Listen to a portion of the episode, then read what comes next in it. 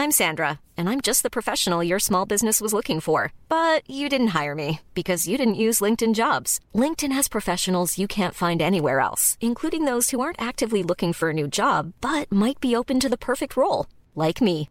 In a given month, over 70% of LinkedIn users don't visit other leading job sites. So if you're not looking on LinkedIn, you'll miss out on great candidates like Sandra. Start hiring professionals like a professional. Post your free job on linkedin.com slash spoken today.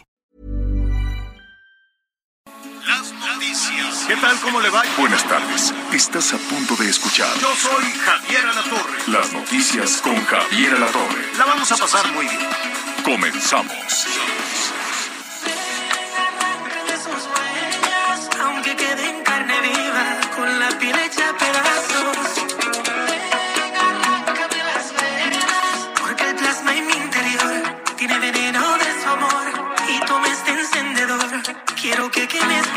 Labios, elimina el sabor que su lengua me hizo.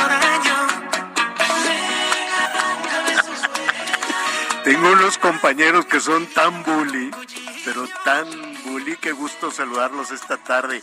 ¿Qué culpa tiene el muchacho de cantar tan feo? ¿Por qué lo, lo imitan? Canta como ardillita. Ay, no, sabrosísimo para Canta este jueves. horrible. Romeo Santos, con todo respeto. Pero a mí la, ¿cómo se llama esto? La bachata es muy famoso, ¿eh? Y vende discos como, bueno, como si fuera pan de matre. Pero no, hombre, a mí la bachata no me gusta. Pero pues él es muy famoso y tiene un gran disco y es así. Este, bueno, pues muy bien. Si le gusta la bachata, ya está. Pues hay, hay, hay para todos. ¿Cómo estás, Anita Lomelí? Muy bien, muy bien, Javier, gracias, muy buenas tardes, gusto en saludarlos. Iba a decir que hace calor, pero como nos escuchan a lo largo y ancho del país, No, voy no, a ser pero- pero muy ahora sí mesurada. tienes- Hay ahora un sí tienes de razón. calorcito. Para el pero oye, estándar Javier de la Ciudad de México, sí, 28, ráscale al 30 en invierno. Este, pues imagínate, que, que es nuestra temporada de calor, ¿no? Es que estamos marzo. Pero este, fíjate que a últimas Abril y mayo yo- son los meses de calor y luego ya los aguaceros y el frío constante. Ya nada más nos da tiempo de usar dos días guarache y luego ya empieza a llover por lo pronto en la Ciudad de México. Pero Javier, hoy es el Día Mundial de, eh, pues para, para, para prevenir las enfermedades renales. Es Sí, muy importante. riñón. Es Día, Día de los riñones. riñón. Es muchas cosas que hay que hacer para ayudar a nuestros riñones. De entrada, pues respirar, ¿no? Tomar Hacer agüita. ejercicios de respiración vale la pena y prevenir es mucho más barato que Tom- padecer. Tomar Así agüita, que pues mucho cuidado hay con que lo que tomarlo se en cuenta. porque hay mucha gente que sustituye el agua con este con los refrescos y lo, entre los refrescos más los minerales más las azúcares y todo eso pues se van haciendo unas piedronononas este tremendos, mucho cuidado con las alimentaciones. Ahora con esto del COVID andábamos como loquitos, ay que tómate la vitamina D de 5000 unidades y que tómate la D, de- ¿no? Y al rato unos piedronononones en el riñón por andarse autorrecetando. No, que te tome la vitamina D, que te tome la ivermectina, que no. Entonces, Sí. pues era, eh, ahora pues hay que desintoxicarse de todo eso. Agüita de la que hizo Diosito. Con agüita, vámonos. Dos litros diarios, sol. aunque no quiera, dos litros diarios de agüita pura, pues limpia, que esa va a ser la bronca, porque está carísima el agua, y en un país donde no hay agua potable, pues que, que cañijo trastorno. Miguel Aquino, ¿cómo estás? ¿Cómo estás, Javier? Anita, me da mucho gusto saludarlos. Muy buenas tardes. Buenos días, por supuesto, todavía en algunas partes del país. Pues acá en el sureste los saludamos con una temperatura de 30 grados centígrados. Acá, en verdad, créanmelo, sí se empieza a sentir ya el calorcito, se empieza a sentir ya, pues de que poco a poco estamos ya más próximos a la primavera y pues listos con toda, con toda la información. Muchas cosas en torno a todo lo que ha sucedido en el caso de Querétaro, Javier.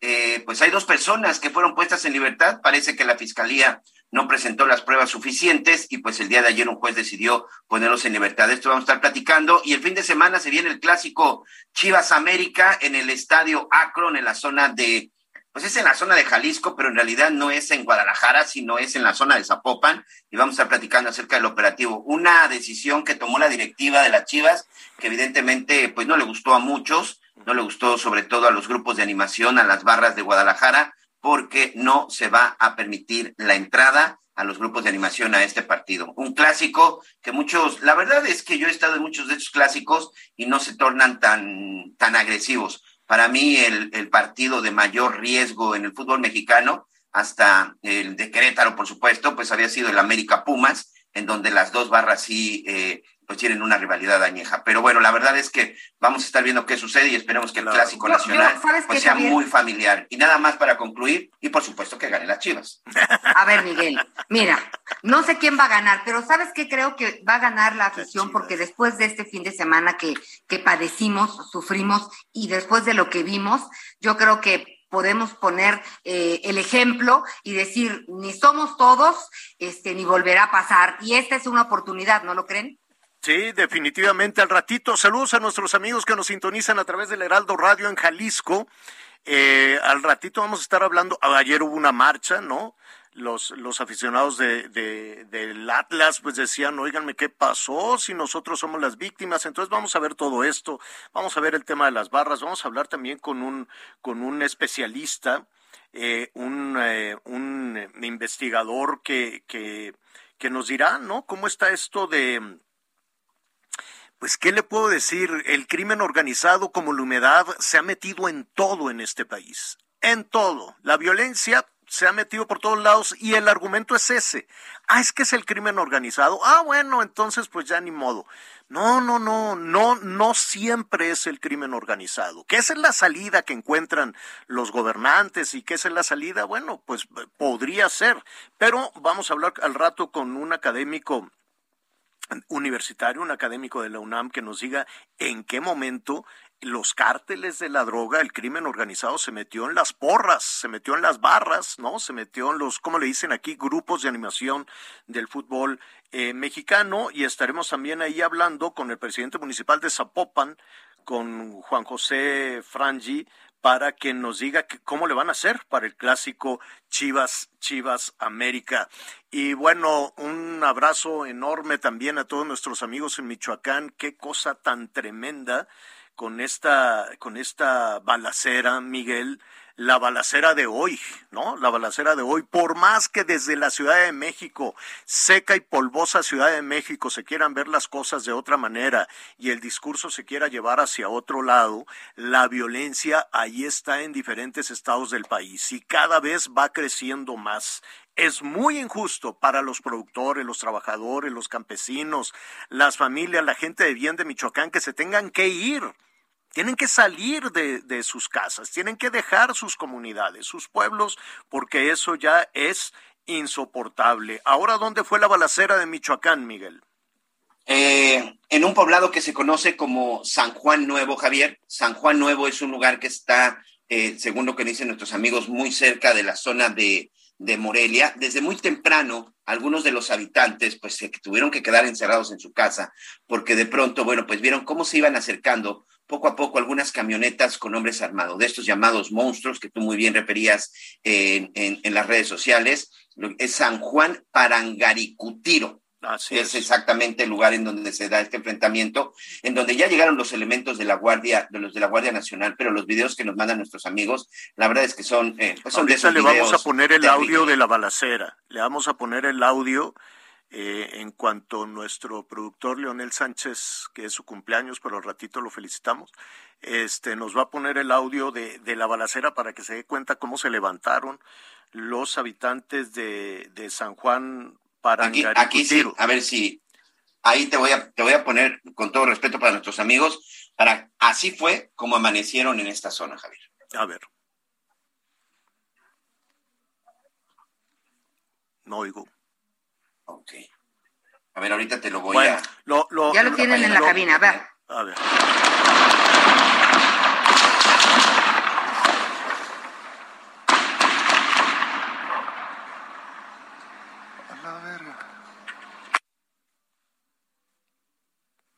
Y ese es poquitito, ¿eh?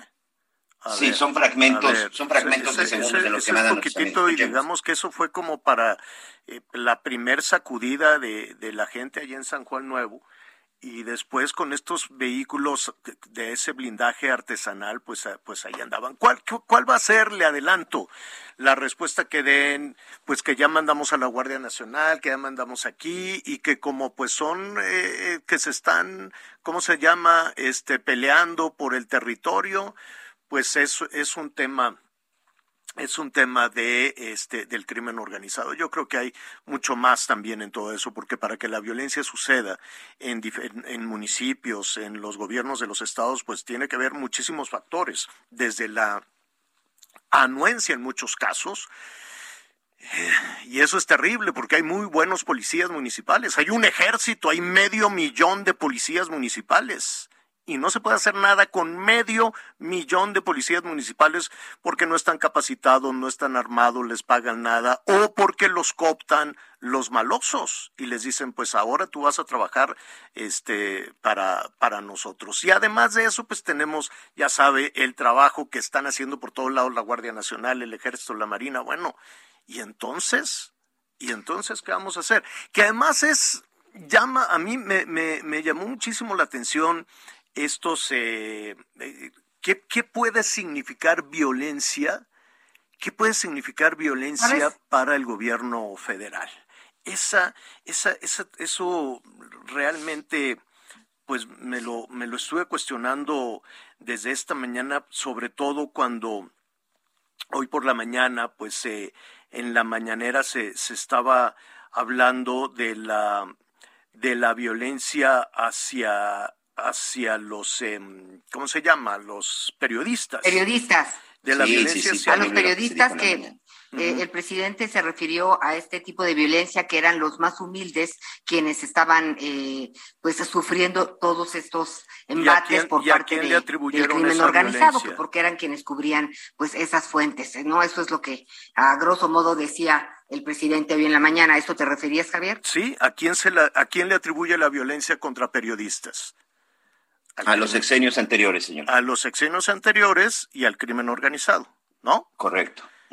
Pero, y la, es la única, la, la, violencia contra periodistas es únicamente esa cuando llegan y ejecutan a un periodista. Las amenazas, las eh, presión, las extorsiones, las, eh, las, las, burlas, los linchamientos, los señalamientos, a todos nos ha tocado. A mí me tocó, a ver, con Peña Nieto no veía yo un solo día de tranquilidad. Me fue de la refregada en esa administración.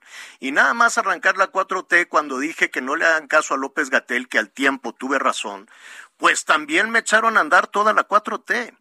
Y eso también es violencia. Claro que eso también es violencia. Todos los días hay un gesto de violencia contra los medios de comunicación. Todos los días desde la Ciudad de México. Entonces, no es únicamente el tema de de, de, las ejecuciones, de las balaceras, de las amenazas. A todo, bueno, a mí me han balaceado, me han balaceado la casa, me han balaceado el auto, se metió la policía, eh, rompieron puertas, rompieron ventanas y después tuve un linchamiento de mediático, no digo no mediático, de esos digitales. Yo sabía que eran máquinas, yo sabía que eran robots, se gastaron un dineral brutal en eso y justo cuando el presidente dio la orden de párenle, ¡pum!, como por arte de magia, se acabó, ¿no? Entonces, son distintas formas de violencia las que estamos viviendo y no todo es atribuible al crimen organizado. A ver, ¿cuánto cacique local, cuánto presidenta y presidente municipal que no quieren dejar el cargo, este, le echan la culpa al crimen organizado para cuando están atacando a los opositores, amedrentando a los opositores o atacando a la prensa local, ¿no?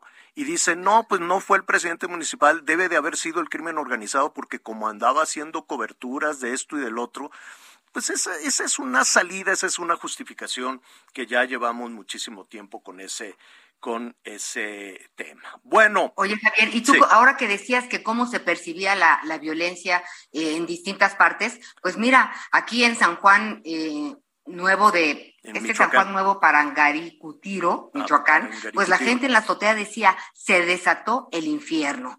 Esa es la forma realmente en, en cómo se está viviendo la violencia en algunas partes del país y, y si no lo aceptamos, pues menos podremos combatirlo. Bueno, vamos a eh, abrir ahí un espacio, vamos a recibir sus, llamados, sus comentarios. Oiga, atención, atención, porque en medio de todo esto se pierden algunas eh, situaciones importantes en medio de la violencia, de los jaloneos electorales, de los jaloneos políticos y del protagonismo también de todos los personajes de la vida política nacional, ¿no? En los municipios, gobiernos y en todo esto, pues se pierden de vista cosas muy importantes. Fíjese usted que la Suprema Corte reconoció prestaciones a, por concubinato, ¿no? Hasta, e, este es un asunto que se venía arrastrando desde hace muchísimo tiempo.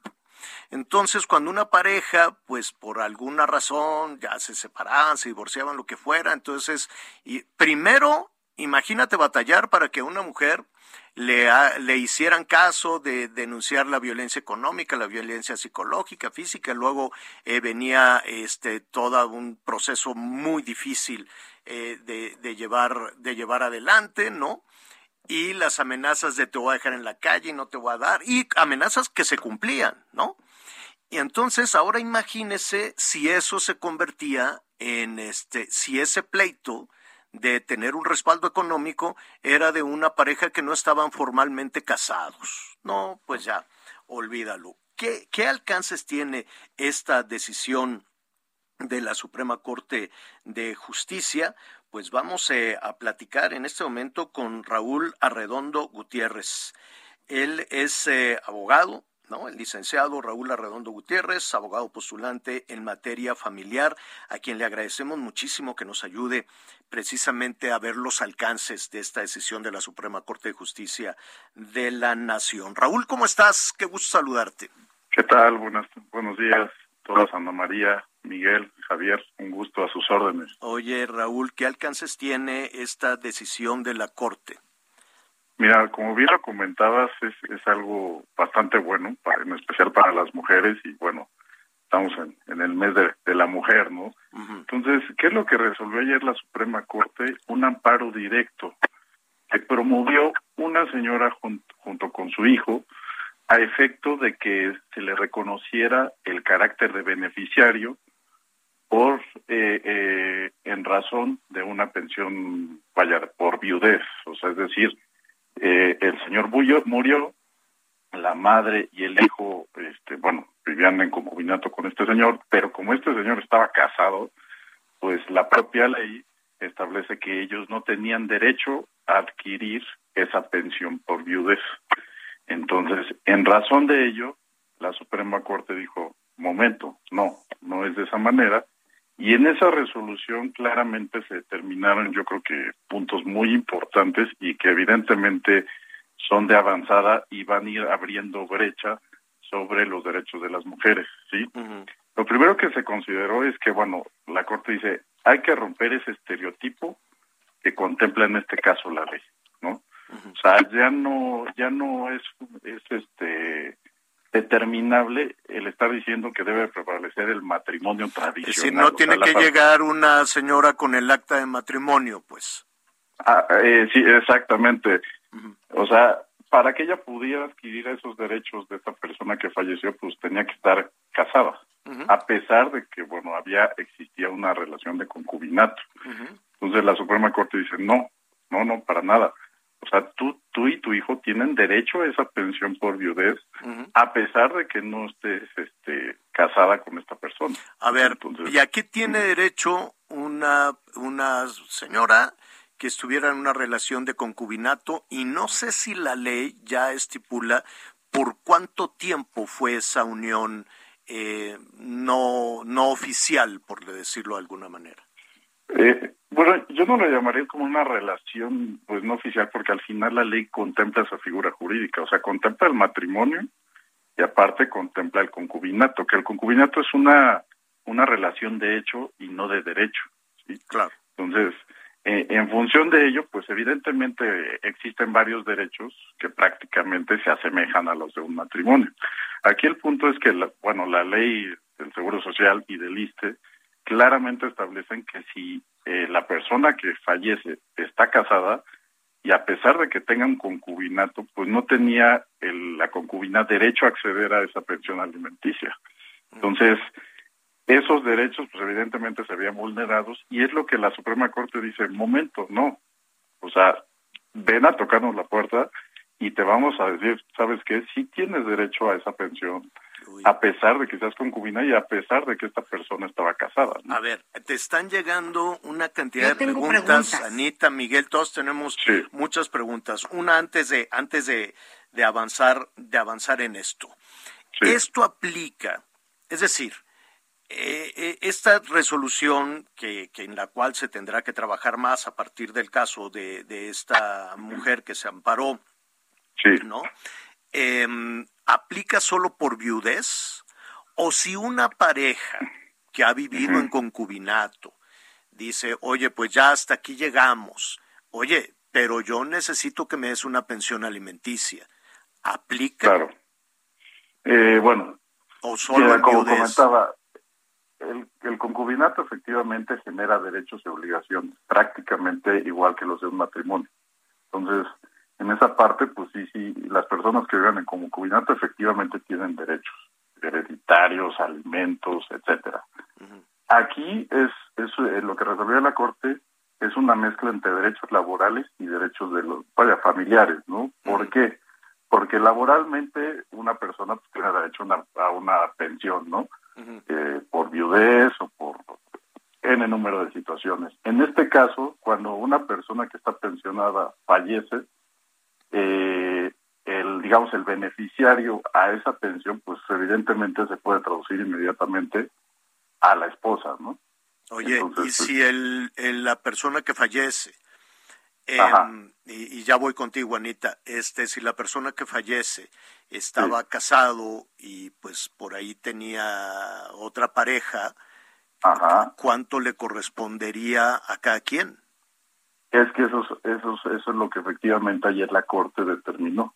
Digo, ¿sabes qué? A pesar de que esta persona fallezca y esté casada, el hecho de que tenga una relación de concubinato, esa, esa relación de concubinato tiene un derecho sobre esa pensión que da el seguro. O sea, pero no se dice cuánto para la esposa eh, legítima y cuánto para su pareja en concubinato. Realmente lo que publicó ayer la Corte no fue muy muy claro en eso. Muy muy claro en eso, pero bueno, quiero llegar a pensar que va en función del caso en específico, ¿no?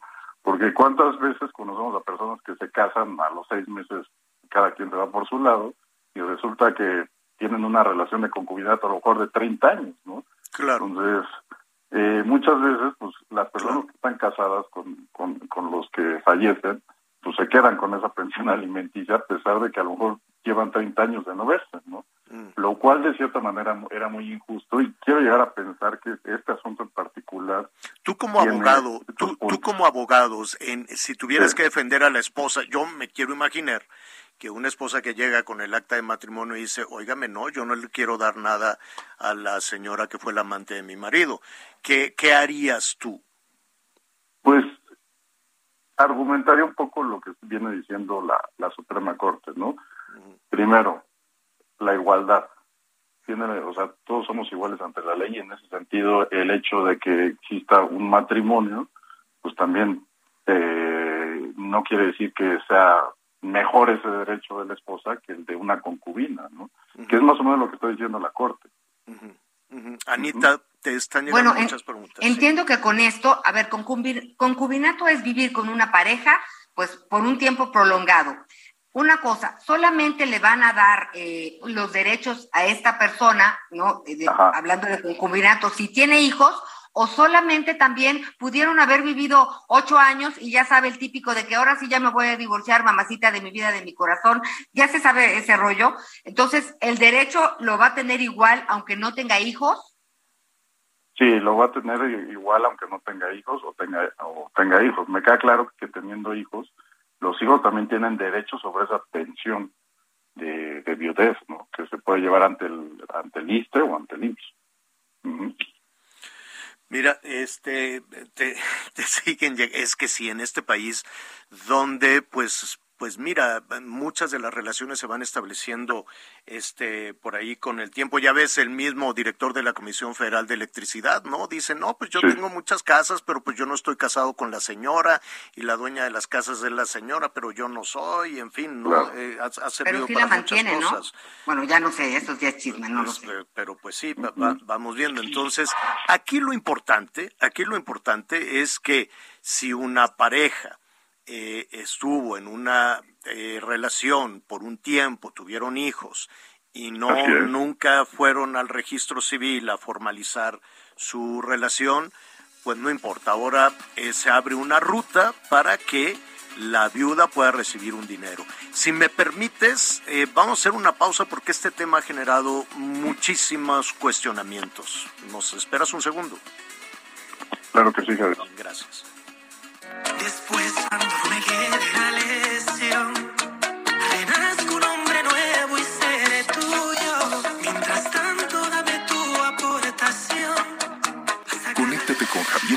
Twitter, arroba javier-alatorre. Sigue con nosotros. Volvemos con más noticias. Antes que los demás. Todavía hay más información. Continuamos. Mire, se, ha, se, han generado muchísimas interrogantes por toda por toda esta situación en la en la relación de las parejas. Le prometo que lo vamos a, a, continuar. Solo déjeme decirle que además vamos a invitar a, a, nuestros amigos del Seguro Social porque nos están diciendo en el Seguro Social en este momento, gracias que nos escuchan, dice que eh, si la concubina tiene hijos menores, los hijos tienen derecho a pensión por orfandad al igual que los hijos de la esposa, ¿no? Eh, lo difícil es comprobar el concubinato cuando no hay hijos, ¿no? Eh, o, cuando no se tienen documentos en los que se comparte una misma dirección, como, como, como el INE, por ejemplo. Así es que, gracias a, nuestros amigos de, del Seguro Social, hay muchas dudas, los vam, vamos a, a retomar y vamos a seguir ahí con, con ese tema. Pero por lo pronto, eh, estamos platicando con Raúl Arredondo Gutiérrez, abogado en materia familiar. Eh, Raúl, en principio, ¿qué cambia con la resolución de la Suprema Corte? Pues lo que cambia ya es el criterio, en el sentido de que las concubinas que estaban casadas y que tenían derecho a una pensión del IMSS, eh, bueno, ya ya podrán adquirir ese beneficio. Uh -huh. eh, la ley es muy clara y te establece si la persona que falleció estaba casada, evidentemente la concubina no tenía derecho o acceso a esa pensión. Uh -huh. ¿sí? Entonces lo que la Suprema Corte ahorita está abriendo eh, este este argumento, esta parte, es que estas personas, estas concubinas, puedan tener acceso a esa a esa pensión alimenticia. Uh -huh, uh -huh. Digo pensión alimenticia, pensión por viudez, perdón. Pensión por viudez. Eh, lo sí. que la otra tema que te están preguntando a reserva de que nos acompañes en, en una próxima ocasión cuando sí. la del dinero es la señora, cuando es el concubino, este, eh, son los mismos derechos que para una mujer, porque estamos hablando de concubinato. Sí, es prácticamente lo mismo. De hecho, ya inclusive la Corte hace pocos años eh, se pronunció sobre este tema y prácticamente pone en igualdad tanto al, a la mujer como al hombre, ¿no? Entonces, eh, prácticamente tenía el mismo derecho. Pues eh, ahí está, es un buen principio, es una buena noticia, que tiene que avanzar desde luego en los vericuetos de las interpretaciones, porque una cosa es el trabajo, lo que diga la Suprema Corte, otra cosa es lo que eh, abogados de lo familiar como tú están eh, actualizándose y enterándose de otro tema, pero ahora claro. imagínate a una señora en algún municipio de los 2.500 que hay en el país y que quiera ir sí. a, a, a, a demandar una pensión en ante una ante una autoridad local, ¿no? Le van a decir, no, pues usted es la querida, a usted no le toca nada, ¿no? Sí, sí, sí, es, es un poco complejo. O sea, el, más problema, el problema es la interpretación de las disposiciones correctas que hace la Suprema Corte y ahora claro. cómo vamos a hacer que eso permee y que todo eso lo aprendan en todo el país. Sí, claro, es, esto es un criterio eh, no necesariamente obligatorio, pero sí orientador. Eh, no es obligatorio porque al final no es una jurisprudencia que obliga a las autoridades. Ah. Sin embargo, pues, eh, pues bueno, las autoridades judiciales en, este caso. Porque si pues, es un criterio, imagínate una autoridad misógina, imagínate una ah. autoridad de usos y costumbres como lo que tenemos en, en el país. Sí, es difícil pues qué, qué, dificultades. Que de por sí es un camino tortuoso, pero pues hay que avanzar. Por lo pronto se abrió ahí una, una puertecita y hay que empujar para que las cosas cambien. Te, agradezco muchísimo que nos acompañes, ojalá nos ayudes a seguir resolviendo muchas de, de, de estas eh, dudas que se están generando a partir de la conversación contigo, Raúl. Muchísimas gracias. Pero sí, con gusto. Saludos. Gracias. Es el licenciado Raúl Arredondo. Tantas dificultades. ¿Cuántas mujeres en este momento que estaban escuchando dicen, ay, no? O simplemente para divorciarse, simplemente para tener la pensión, ¿no? Simplemente para que no la saquen de sus casas. No nos hagamos tontos. Es muy difícil para una mujer terminar con un ciclo de violencia, divorciarse y tener los recursos suficientes para salir adelante. Le dedicaron toda su vida, ¿no? A, echar adelante una casa sin sueldo y pues ahora con, con, dice, ¿y cómo le hago para pagar un abogado? ¿Cómo le hago para pelear en un juzgado? ¿Cómo le hago para que esta autoridad misógina me, me, me escuche? Qué difícil. sí, y permíteme en este momento realmente decir que cuando se habla de violencias en contra de la mujer, por supuesto que está la física, la psicológica, pero está la económica y la patrimonial, porque con, con tenerlas subyugadas y decirles, tú no tienes nada porque esta casa es mía, eh, pues las mujeres a veces en ese sentido se aguantan. Por eso es importante conocer los derechos, hablar con nuestras niñas, con nuestros niños, de cómo es el respeto, de cómo podemos crecer en sociedad realmente sin abusar de nadie. Tienes toda la razón, pero la, este pero la parte fundamental, Anita, Miguel, en todo esto, es que los responsables de tomar estas decisiones también estén actualizados, también sepan también sepan la, la decisión que están tomando, ¿no? Porque pues imagínate en un juzgado perdido, que por sí los juzgados cerrados, dicen que ya el lunes van a abrir, ¿usted cree hubo la pandemia? Y apenas... Pues estamos en verde. Pues sí, pero apenas dicen, bueno, igual el lunes ya podemos abrir de manera presencial. El próximo lunes. Oye, lo que sí creo, Javier, ¿eh? Y, Miguel, es que fíjate que mucha gente todavía tiene miedo. Unos dicen, ya es verde, no me importa el cubrebocas.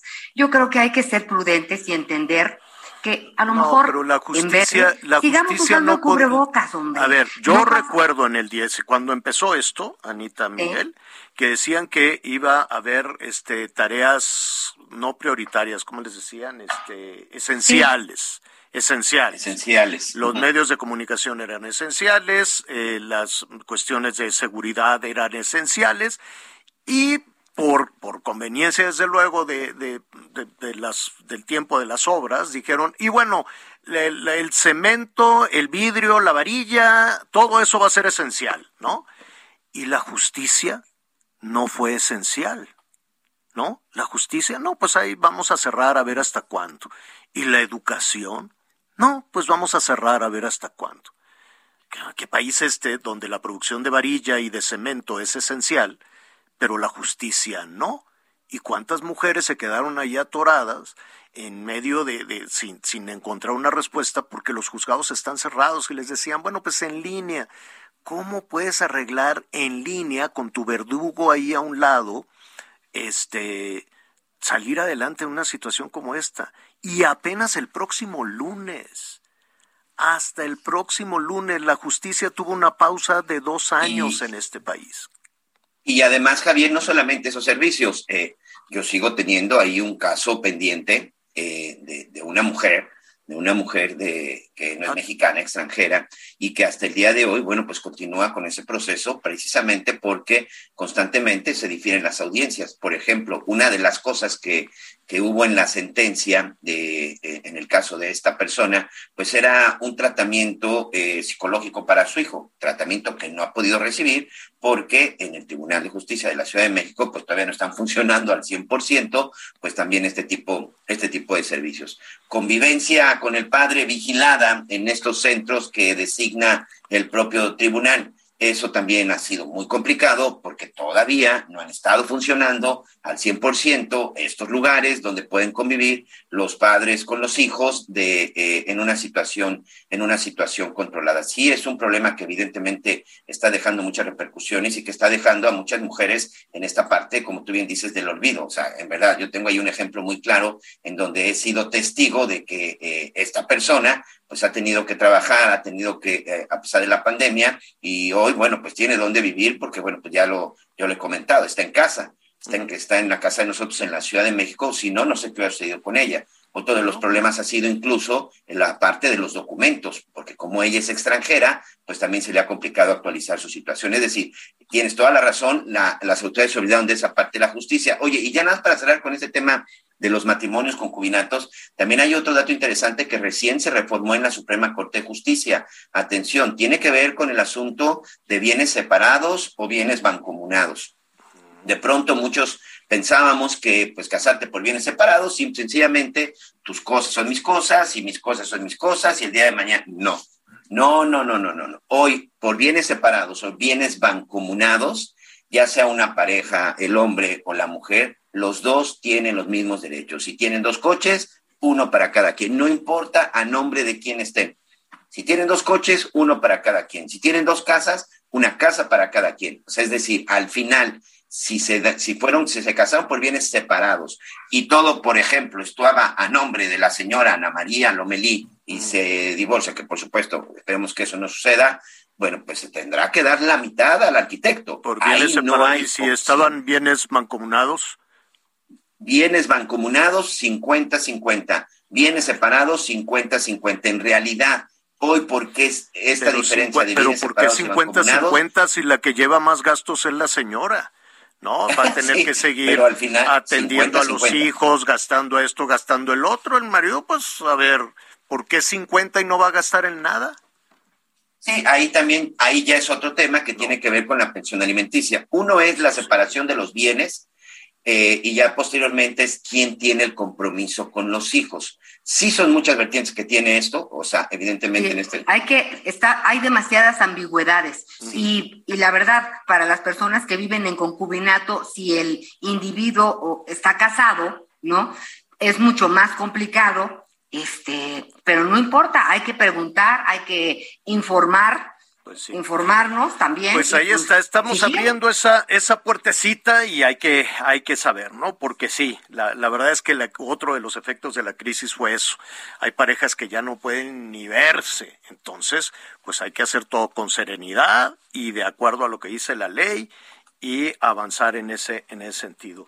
Bueno, eh, al ratito le vamos a decir de, de los rusos, ahí va este avión mexicano también, qué bueno, felicidades a a, Marcelo, viajes Marcelo, le vamos a decir, a viajes al, canciller Marcelo Ebrard, porque pues está apurando mucho y presionando. Ahí mandó otro avión por más mexicanos en... Em, Oye, pero hay más mexicanos que quieren salir de Ucrania.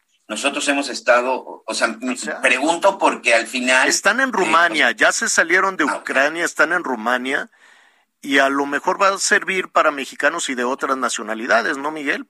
Pero, creo que los que ya querían salir, muchos se quedan allá en la orillita, dicen, pues tengo que regresar a aquí con... Porque hay familia, sobre todo eh, hombres o mujeres, pues la pareja, ya sea hombre o mujer, pues seguramente son ucranianos, por eso terminan en Ucrania. Pero el hecho es de que es como un mexicano de Michoacán que se casó con una ucraniana y la ucraniana, la mujer sí se la pudieron traer pero la familia de ella se quedó y hoy, bueno, pues están esperando que las cosas se, tranquilicen para tratar de regresar y sacarlos. pero por lo pronto salir de ese infierno, pues es importante.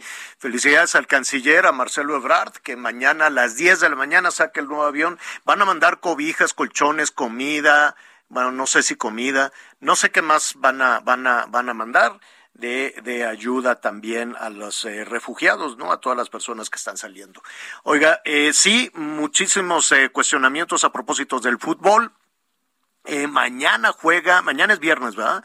Mañana juega el Querétaro contra el Necaxa ah, en Aguascalientes. Entonces, pues la gente de Aguascalientes está pensándolo muy bien. Luego viene este clásico en Zapopan y están tomando todas las medidas de seguridad.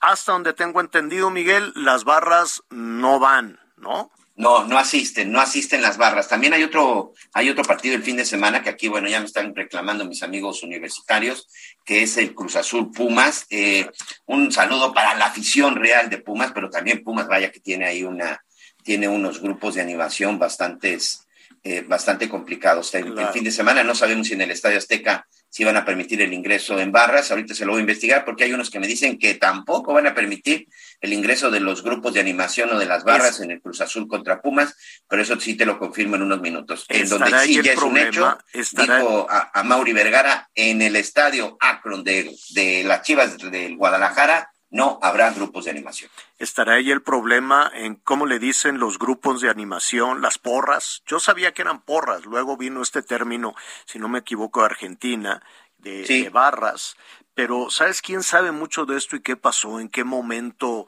se, se torció todo esto? Este Hugo Sánchez Gudiño, él es académico de la Facultad de Estudios Superiores, la FES Aragón, de la UNAM, y yo le agradezco muchísimo a Hugo que, que nos ayude a entender qué pasó, qué pasó con el fútbol, qué pasó con la animación, qué pasó con las barras. Hugo, ¿cómo estás? Muy buenas tardes. Eh, buenas tardes, eh, maestro Javier Latorre, mucho gusto en, saludarle. ¿Qué sucedió con, vamos, qué, cómo le decimos? ¿Grupo de animación? ¿Le decimos porra? Eh, los mexicanos le decíamos porras y de pronto pues ya le empezamos a decir barras. ¿Cómo, es lo mismo? Eh, pues eh, aparentemente sí, pero ya en el mundo práctico y en el accionar creo que no no es lo mismo. La, el, el porrista, el grupo de animación, digamos, era más familiar, el modelo clásico de la familia mexicana que iba a los estadios a divertirse, entretenerse, a ver un partido de fútbol. Y el barra, la barra brava, pues es un concepto que viene de Argentina y que, bueno, eh, conjuga la violencia, conjuga la pasión extrema y conjuga sobre todo, pues, un eh, apasionamiento que a veces llega a los niveles que observamos y vimos el fin de semana en Querétaro. Había, eh, corrígeme si, si, si me equivoco, Hugo, había cierto em, exaltación, cierto, no quisiera yo decirle gusto, pero algunos aficionados decían, esa es la barra de mi equipo, ¿no? Y, hasta se, se justificaba cierta rudeza en el lenguaje, en la actitud, en los gritos o en la, o en la presencia, ¿no? Es decir, mira, ahora sí que mira, mira la perra brava que, que me acompaña, ¿no? Eh, sí, esa, esa, esa forma de expresión y de manifestarse justamente en Querétaro, eh, nosotros habíamos advertido un poquito algunos eh, signos raros en estas barras unos 15 días antes de que ocurriera esto.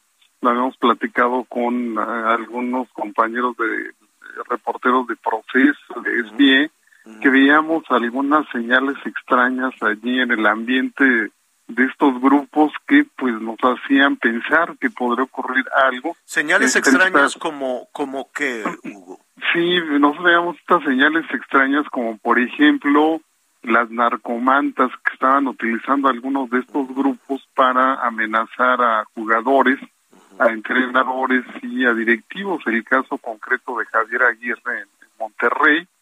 Eh, también observamos esta utilización de estas hileras con las cabezas de entrenadores, jugadores y directivos de manera simbólica, como le hacen los cárteles, y también nos preocupaba que veíamos que algunos jugadores profesionales de fútbol hacían saludos e intercambios de mensajes en las redes eh, con algunos capos de eh, algunos capos famosos del fútbol eh, y bueno eso nos llamó la atención obviamente el grito homofóbico y otros gritos colaterales que también estos grupos se hacen con cánticos en, sus estadios que tenían así como un parecido con los narcocorridos. Entonces, bueno, veíamos esos indicadores. todos esos indicadores, maestro, perdón que te interrumpa y te lo voy a preguntar directamente.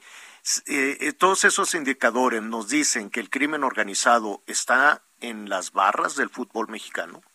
Mm, bueno, no, estos indicadores lo que nos apuntaban al trabajo que venimos realizando es que sí había como una penetración silenciosa de algunos miembros de estos grupos en las barras y que esa penetración o esa infiltración silenciosa se expresaba en estos hechos, ¿no? Que son hechos pues que de una otra manera solo los utilizan esos grupos.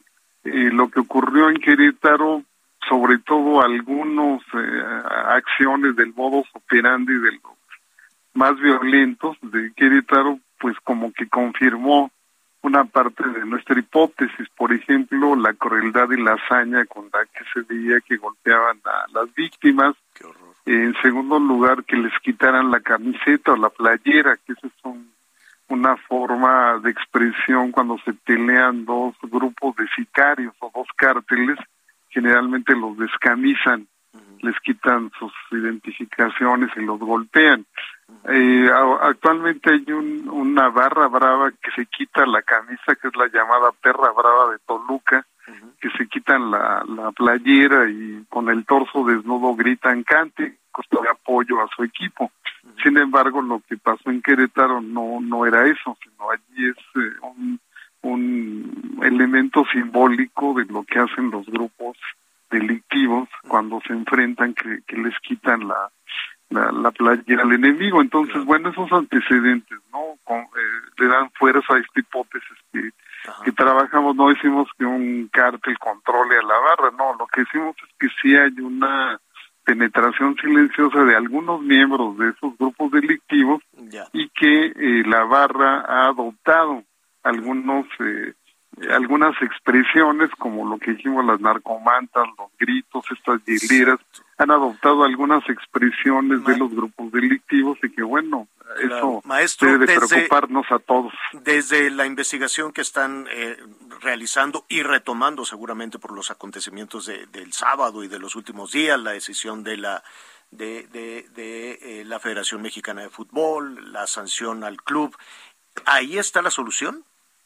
No, la solución, esta solución que se propone es un paliativo. Yo creo que la solución es analizar estructuralmente el problema y diseñar estrategias de largo plazo para, para solucionarlo. Ahí tendría que involucrarse la federación, gobiernos estatales, gobierno federal y me parece que deben invitar a las universidades que tienen una gran cantidad de especialistas en temas de violencia que podrían enriquecer ese diagnóstico y entonces así trazar propuestas de solución a largo plazo, porque en el corto plazo no creo que se resuelva. Me parece que esa sería la mejor medida, pero bueno, habría que esperar qué dicen los directivos y los gobiernos eh, estatales y federales. Pues te agradecemos muchísimo esta, esta conversación. Tú como aficionado al fútbol, supongo, maestro, eh, pues un partido de fútbol sin, sin porras, sin grupos de animación, sin barras, eh, perdería un poco, por lo menos el,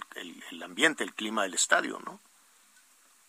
Sí, sí, es eh, como decía el gran escritor Benedetti, es como un esqueleto de multitudes, ¿no? Un estadio vacío. Claro, claro. Hugo Sánchez bueno. académico de la Facultad de Estudios Superiores, la FES Aragón, de la UNAM. Muchísimas gracias, Hugo. Un abrazo, muchas gracias, maestro. Al contrario, eh, antes de antes de hacer una pausa, hay, eh, ¿cómo va a quedar la, la, mm, los siguientes partidos entonces, Miguel? Mira, por ejemplo, aquí ya tengo la confirmación de lo que les decía del partido de Cruz Azul contra Pumas. Este partido eh, se va a realizar el próximo sábado. La porra, la Rebel de Pumas, que es la más famosa, la más, este, la más escandalosa y también, bueno, pues la más controvertida, la más grande, bueno, pues no va a poder entrar al Azteca. Tampoco podrán asistir a, al Estadio Olímpico Benito Juárez eh, ni al Estadio Cuauhtémoc, que son los otros partidos que van a tener como, como visitantes, esto ante Puebla.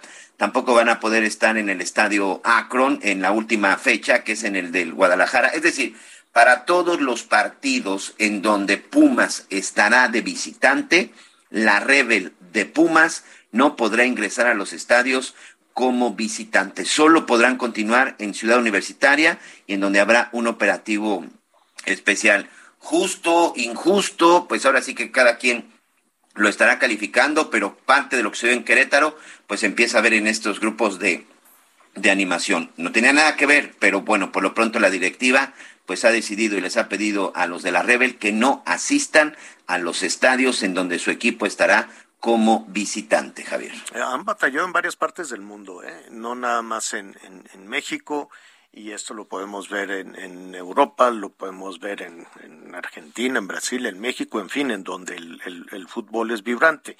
Sí hay que trabajar, sí hay que trabajar muchísimo. Y a propósito de esto, antes de, de hacer este la pausa, pues el fútbol también está este pagando las consecuencias de la guerra. Este, por lo pronto, al dueño de, ¿cómo se llama? De, del Chelsea, es un ruso que, este, que tiene negocios petroleros, es muy amigo de Vladimir Putin. Ahí se van a cazar osos a cachetadas, así, toma, toma, ¿no? Ahí andan, este, ¿no? Sin camisa, como barra. Y entonces a, este hombre que se llama Roman Abramovich, pues es el dueño del Chelsea, le dijeron, ¿sabes qué? Te vamos a congelar todo tu dinero. ¿Cómo? Sí. Y no vas a poder vender el equipo, ni playeras, ni boletos, ni nada. Le contamos después de unos anuncios. No Conéctate con Miguel. Hiring for your small business? If you're not looking for professionals on LinkedIn, you're looking in the wrong place. That's like looking for your car keys in a fish tank. LinkedIn helps you hire professionals you can't find anywhere else, even those who aren't actively searching for a new job but might be open to the perfect role. In a given month, over 70% of LinkedIn users don't even visit other leading job sites. So start looking in the right place. With LinkedIn, you can hire professionals like a professional. Post your free job on linkedin.com slash spoken today. Aquino a través de Twitter, arroba Miguel Aquino. Toda la información antes que los demás. Ya volvemos. Todavía hay más información. Continuamos. Las noticias en resumen. Las 12 del día en punto tiempo del centro de México. Un juez concedió un amparo a José Manuel del Río Virgen, señalado por su presunta participación en el asesinato de René Tobar, candidato a la presidencia municipal Cazones de Herrera, por lo que podría salir libre en los próximos días del penal de Pacho Viejo en Veracruz. Un agente de la Fiscalía de Jalisco fue asesinado a tiros delante de su familia y afuera de una escuela en la colonia La Providencia, en Tonalá. La víctima fue identificada como Luis Fernando Ayala. Elementos del ejército mexicano fueron agredidos por un grupo armado en el municipio de Tecpan de Galeana, en Guerrero. Tres presuntos delincuentes fueron abatidos.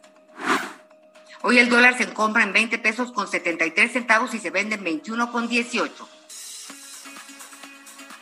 Bueno, nada más para concluir ese tema de, del Chelsea, pero eso pues tiene que ver con el asunto de Ucrania, ¿no? Porque pues el, el, dueño del Chelsea le hizo, pues, hizo su fortuna, un dineral que tiene muy amigo de Putin y tiene su dinero, parte de su dinero en Inglaterra. Entonces le dijeron, ¿sabes qué? Te vamos a congelar todo el dinero. ¿Cómo?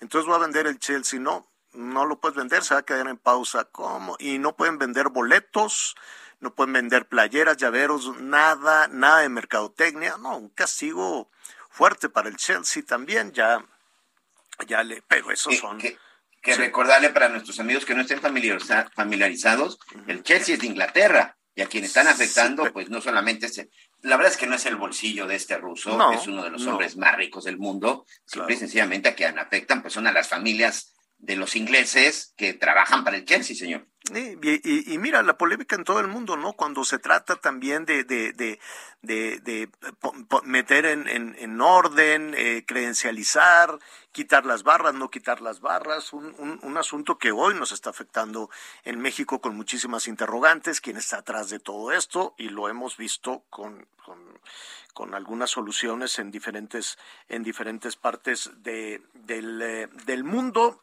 a ver, rápidamente, antes de ir con nuestro siguiente invitado, Aguascalientes, pues ya estuvimos ahí platicando, están nerviosos, dicen vienen los gallos blancos, pero no van con la barra, van solo los jugadores, jugadores que por cierto, pues anímicamente están absolutamente desconcertados, ¿no? Dicen, bueno, y, que, sigue, ¿no? Seguirá el equipo. Y, temerosos, Javier, porque también, de acuerdo con su director técnico, también han sido amenazados, ¿eh? Muchos incluso ya quieren dejar el equipo. Claro, claro, claro. Y este viene, em, desde luego, otro clásico, el Chivas América. Atención, saludamos a nuestros amigos que nos sintonizan allá en Jalisco a través del Heraldo Radio 100.3 de la FM en Guadalajara. Pues sí, viene, viene este clásico. Ayer, ayer, antier, estuve eh, platicando con John de Luisa y él nos decía que bueno, ya los equipos no pueden, si no me equivoco, pues ya no van a poder este viajar. La asamblea de dueños, la Liga MX dijo que pues que las barras este de visitante no van a poder ir, ¿no? Hasta donde tengo entendido. Este de local veremos también cuáles son las decisiones, pero por lo pronto para este clásico en el Akron de Zapopan. ¿Qué va a suceder en este clásico Chivas América? Yo le agradezco eh, la conversación en ese momento a Mauri Vergara, el presidente de Grupo OmniLife. Chivas a Mauri, qué gusto saludarte, muy buenas tardes. Igualmente, Javier, muy buenas tardes, gusto saludarlos a ti y a toda la audiencia. Oye, independientemente de, todo, de toda esta situación, o básicamente antes de ir al, al, Chivas América, ¿cuál es tu opinión de estos acontecimientos desde el sábado, la decisión que, que, que se tomó de sancionar a la directiva, es decir, la solución que se ha puesto sobre la mesa? Eh, yo creo que involucrados en el fútbol estamos dolidos, desconcertados Uy, ¿saben qué? Está muy mala la, la línea con, con Amauri. Entonces, les, eh, a ver si podemos tener una comunicación un poquito más limpia, ¿no? Para, para poder escuchar. Pero sabes que esto que decía Amauri de estamos dolidos, estamos me parece que para empezar es importante porque habla pues de un gremio, de una unidad, eh, de para dónde quisiéramos ir todos, ¿no, Javier? Sí, sí, y la decisión que se toma ahí ahora, visto también desde, desde la parte de la autoridad, pues para muchos niveles de gobierno, de, de, de, gobierno federal sobre todo, pues no ha sido suficiente, ¿no? Y se quieren ir sobre, y se quieren ir sobre las barras, sobre los grupos de animación. Y hace un momentito, pues platicaba también con, con Miguel que hacía una, un parangón ahí muy, muy, muy interesante, ¿no? Es como si, ah, se están robando el combustible, se están robando la gasolina, entonces quitemos los ductos no, pues por ahí, por ahí no viene, no viene la solución, ¿no? Que además las autoridades. el dinero de los fideicomisos, ah, pues desaparecen los fideicomisos. Exacto. No, no metes a la cárcel a los que se lo roban. Ah, se están robando el dinero de las medicinas, deja de comprar medicinas.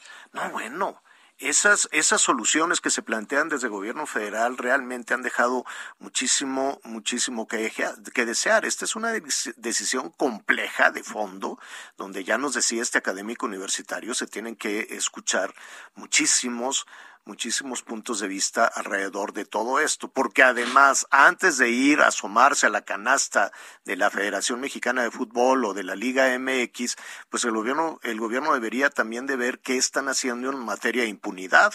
¿no? Decir, este, solucioname tú el problema, casi casi la solución es, ah, pues entonces quitemos el fútbol, ¿no? Porque no puedo sancionar, porque no puedo, este, judicialmente, a ver, al tiempo vamos, vamos a ver lo que suceda con todos los detenidos de eh, por la violencia del sábado en Querétaro. A saber, pero pues distintos niveles de autoridad están viendo hacia el fútbol. Ya tenemos ahora sí la buena comunicación con eh, de, para seguir esta conversación con Amauri Vergara, presidente del grupo OmniLife. Chivas, Amauri, te escuchábamos muy mal y es muy importante conocer tu punto de vista. Claro que sí, Javier. Espero que me escuchen bien. Saludos de nuevo. Sí, muy bien. Y bueno, no sé si quieres que retomemos la pregunta que me hiciste. Estamos muy preocupados, muy desconcertados en el fútbol. muy dolidos por lo que pasó en, en Querétaro y sí creemos que por supuesto esto no solamente pasa en el fútbol, e, es una situación de país, sin embargo nosotros como responsables de fútbol, como dueños de equipo, como líderes de, de, opinión en, en, lo que pasa en nuestros estadios, pues tenemos una labor muy importante, una responsabilidad como mexicanos de hacer un cambio radical para que pueda el fútbol tener un ambiente familiar, un espíritu de alegría, de disfrutar, que ese es el propósito de este lenguaje universal que se llama fútbol y vamos a luchar para lograrlo. Entiendo que son muchísimas aristas, lo hemos visto en otras partes del mundo, ahora lo estamos viendo en México, pero de pronto hay algunas voces que dicen, no, pues entonces quitemos las barras, ¿esa sería la solución? Pues eh, es, es complicado, como tú lo dices, hay países que exitosamente han logrado hacer cambios significativos en su fútbol en torno a los grupos de animación. Eh, recordemos el caso de Inglaterra, que es un, es un caso de éxito, que les tomó varios años, que requirió de, muchos esfuerzos, de mucha planeación, de diferentes eh, estrategias y que finalmente tuvieron éxito. Yo soy creyente que también podemos hacer mucho para lograr cambiar. Y bueno, ahora eh, me encantaría poderte dar todas las respuestas. La realidad es que no las tenemos. Estamos trabajando, estamos pensando qué es lo que tenemos que hacer para asegurar. Desafortunadamente, por unos pocos, por así decirlo, criminales, se ven afectados gente que no necesariamente eh, eh, va a un estadio a agredir, a, violentar, que es gente que, ama a su equipo. Y pues también tenemos que ser conscientes de ello. Sin embargo, eh, en Chivas hemos tomado medidas importantes, haremos cambios significativos y esperemos que con eso logremos movilizar a todos los equipos para hacer un, cambio eh, radical. ¿Cuáles son esas, eh, esas medidas? Eh, ¿Y esto aplicaría ya para, para el clásico, para, para el de este sábado? Así es, este, este sábado tendremos el clásico nacional, que es el partido más relevante del fútbol mexicano. Haremos un clásico por la paz, en donde invitaremos a la gente que vaya vestido de blanco. Eh, por esta ocasión, en este partido, hasta, hasta nuevo aviso, no tendremos grupos de animación local y visitante, o sea, eh, a diferencia de solamente la solicitud de la liga de tener eh, no tener a los visitantes, no tampoco tendremos grupos de animación local. Hemos hablado con ellos con buen diálogo, han entendido la, iniciativa que estamos tratando de generar y bueno, ese es uno de los de los cambios inmediatos y más a profundidad en el club haremos cambios significativos en la forma en la que credencializamos a los aficionados a futuro, eh, en nuestra comunicación, cómo queremos hacer rivalidad eh, en tiempos difíciles como estos, donde quizá la gente no está entendiendo que la rivalidad se tiene que quedar en los 90 minutos en la cancha y por lo tanto tenemos que ser también responsables de cómo nos comunicamos como clubes. Entonces, para, para este sábado, eh, se le pide a la gente que no lleve su playera, ¿no? Eh, que no lleven la, la, playera ni de Chivas ni del América. Esa es una decisión de, de Chivas. ¿Qué te dice el América? ¿Qué pasará si llega algún aficionado con la playera del América? Nada. No, nada, para nada. No, no estamos pidiendo que, que, la gente... no Yo creo que la solución no es prohibir la solución no es ir para atrás. Eh, creo que debemos elevar la forma en la que hacemos las cosas en México y si empezamos a prohibir, a restringir, a exigir, a castigar, pues creo que vamos a provocar todo lo contrario, ¿no? Mucho de lo que nos sucede en nuestra sociedad. Esta es una invitación a que la gente decida aportar eh, alguna prenda de blanco si quieren reemplazar su jersey. Que, eh, además es un pues, mensaje, ¿no? Es un mensaje común, una, una, una playera blanca, o la familia, la señora la blusa blanca, en fin, eh, te, te, unes a un mensaje, es una forma de, de, hablar, ¿no? Es una forma de protestar incluso contra, contra la violencia pacíficamente. Pero, pero dime algo, Mauri, se sentaron con, con las barras, no sé si, si el América hizo lo mismo con su grupo de animación, y así de, con tanta tranquilidad te dijeron, ok, ya Mauri, no vamos a ir. Mira, eh, hemos nosotros tenido varias conversaciones con nuestros eh, grupos de animación principal en los últimos días. Eh, después del comunicado, esta decisión la tomamos desde el club y después nos pusimos en contacto con ellos. Hemos estado en contacto con Club América, han apoyado todas las iniciativas que hemos propuesto nosotros al ser locales, pues eh, tenemos, digamos, la, la, responsabilidad y el, el, liderazgo de, de, este partido y ellos han sumado eh, prácticamente a, todo lo que les hemos propuesto y estamos muy unidos para mandar este mensaje. No desconozco si ellos ya tuvieron conversaciones con sus eh, líderes de grupos de animación, pero estoy seguro que, que ellos están también informados y esta decisión, te recuerdo, Javier, es desde la liga no habrá grupos de visita, eh, grupos de animación de, visita en los estadios. Eso fue lo primero que se anunció desde la liga y luego nosotros complementamos con un anuncio de que no habrá grupos de animación locales. Así fue como sucedió. Estamos platicando con Amaury Vergara, presidente del grupo OmniLife Chivas. dime algún pronóstico eh, de asistencia después de los acontecimientos y de, y de, después la incertidumbre que se generó y todo lo que vimos eh, en las redes sociales que nos hacía pensar lo peor, en fin, eh, ¿cuál es tu pronóstico de, de participación en, en, en, el, en el Akron, en el estadio? ¿Irán familias? ¿Se vendieron boletos? Sí, sí, sí, vamos muy bien, vamos muy bien con, con eh, las estimaciones de, de, taquilla. Eh, yo incluso diría, estamos muy sorprendidos de la respuesta de la gente después de informar que haremos este mensaje poderoso de, paz. Eh, mucha gente se entusiasmó, se emocionó, se recuperó esa confianza. hemos asegurado, hemos hecho diferentes conversaciones con las autoridades del gobierno de Jalisco para poder asegurar un espectáculo seguro y que la gente pueda tener la confianza de que los estaremos cuidando durante todo el partido, antes y después. Y, y la respuesta ha sido muy buena, Javier, vamos muy bien, eh, la gente se está sumando y yo creo que va a ser, eh, yo creo que va a ser un, clásico bastante lleno en, el Acro. Oye, pues te agradezco, te agradezco muchísimo. ¿Qué te parece si, si hablamos el lunes?